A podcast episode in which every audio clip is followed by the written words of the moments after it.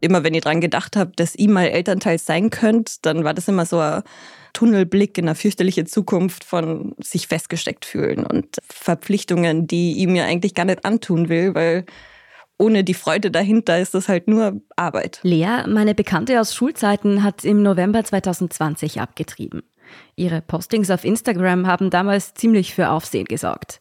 Denn es ist in Österreich eher ungewöhnlich, dass eine Frau offen auf Social Media über ihren Schwangerschaftsabbruch spricht. Abtreibungen sind, wie in vielen Ländern, eher ein Tabu. Dabei sind sie ziemlich weit verbreitet. Genaue Zahlen gibt's nicht, aber laut Schätzungen sind es eben 30 bis 60.000 Frauen, die in Österreich jedes Jahr eine Abtreibung vornehmen lassen. Die rechtlichen Bestimmungen dazu, die sind relativ ähnlich wie in Deutschland. In Österreich darf man bis zum dritten Schwangerschaftsmonat einen Schwangerschaftsabbruch straffrei durchführen lassen. Das ist Beate Hausbichler vom Standard. Sie beschäftigt sich da vor allem mit geschlechterpolitischen Fragen. Da gehören Abtreibungen natürlich dazu. Also Schwangerschaftsabbrüche ist eines der zentralen Themen der Gleichberechtigung. Da hängt so viel dran, was grundsätzlich die Frage der Geschlechterbilder anbelangt. Denn es geht ja um die Frage, inwieweit Frauen selbst über ihren Körper bestimmen dürfen. Lange waren Schwangerschaftsabbrüche in Österreich, wie in quasi allen Ländern, streng verboten. Das hat sich 1975 geändert.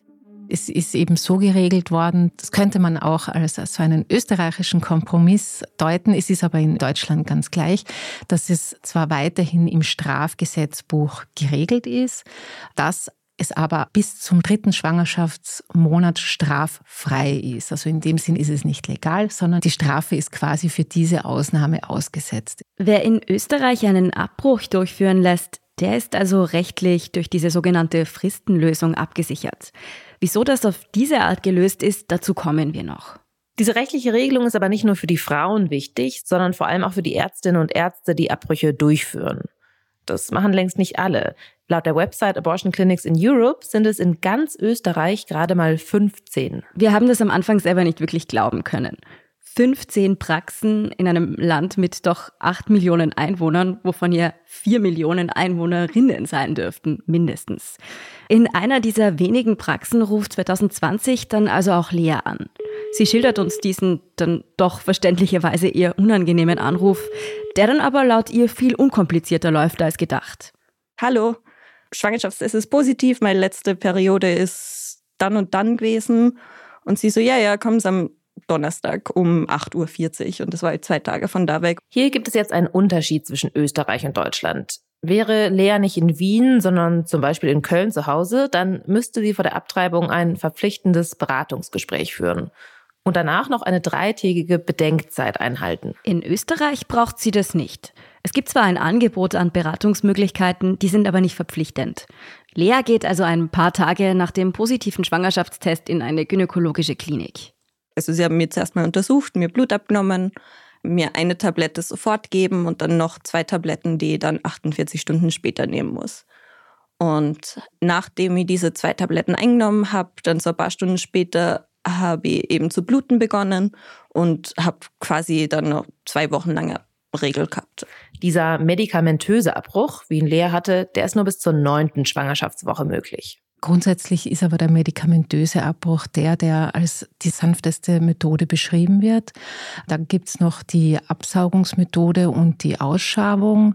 Die wird meistens unter Vollnarkose durchgeführt. Es gibt aber auch die Möglichkeit einer örtlichen Betäubung. Die Kosten für einen Schwangerschaftsabbruch, das ist in Österreich wieder gleich wie in Deutschland, die trägt die Patientin. Ich habe da 490 Euro quasi out of pocket zahlen müssen und das hat man halt auch schon dabei haben müssen und zahlen müssen. Damit war Lea noch eher auf der günstigeren Seite. Ein medikamentöser Abbruch kostet zwischen 330 und 850 Euro. Also man sieht auch, dass die Spanne recht groß ist und ein operativer Eingriff zwischen 550 und 940. Für viele Frauen ist das sehr viel Geld. Lea sagt, sie hat für den Eingriff finanzielle Hilfe aus ihrem Freundeskreis bekommen.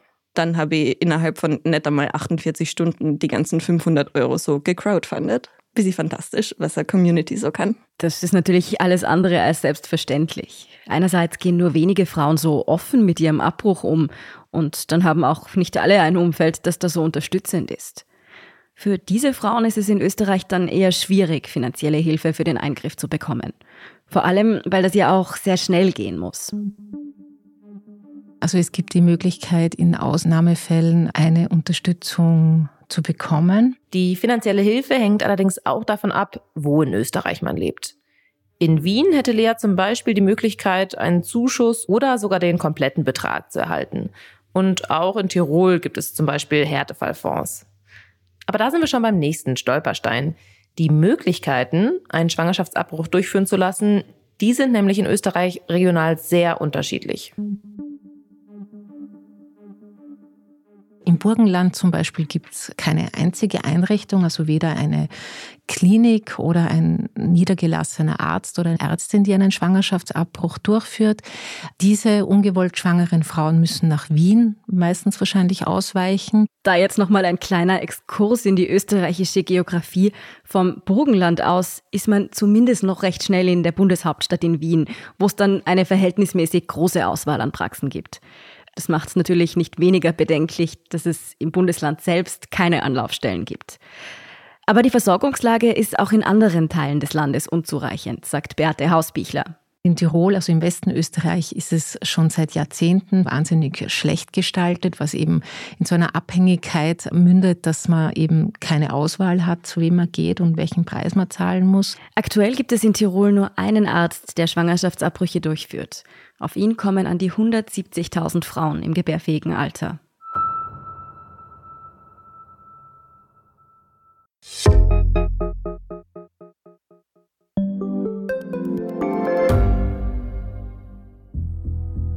Was ich nicht nachvollziehen kann, ist, warum an jedem Unrecht immer ich schuld sein soll. Ein Korruptionsskandal jagt den anderen. Österreich hat in den letzten 30 Jahren viel über Klimaschutz gesprochen, aber zu wenig getan. Die Politik verschläft die Klimakrise. Die Behörden haben alles richtig gemacht. Fehler vergisst man, statt daraus zu lernen. So sind wir nicht. So ist Österreich einfach nicht. Aber wie ist Österreich dann? Das wollen wir bei Inside Austria herausfinden. Wir blicken auf die großen österreichischen Skandale. Von Ibiza bis Ischgl. Wir wollen wissen, wer dafür in der Politik die Verantwortung trägt. Und wir schauen genau hin, wo Österreich über seine Grenzen hinaus mitmischt. Vom Wirecard-Skandal bis zum Ukraine-Krieg. Das ist Inside Austria von Standard und Spiegel. Jeden Samstag eine neue Folge, überall, wo es Podcasts gibt.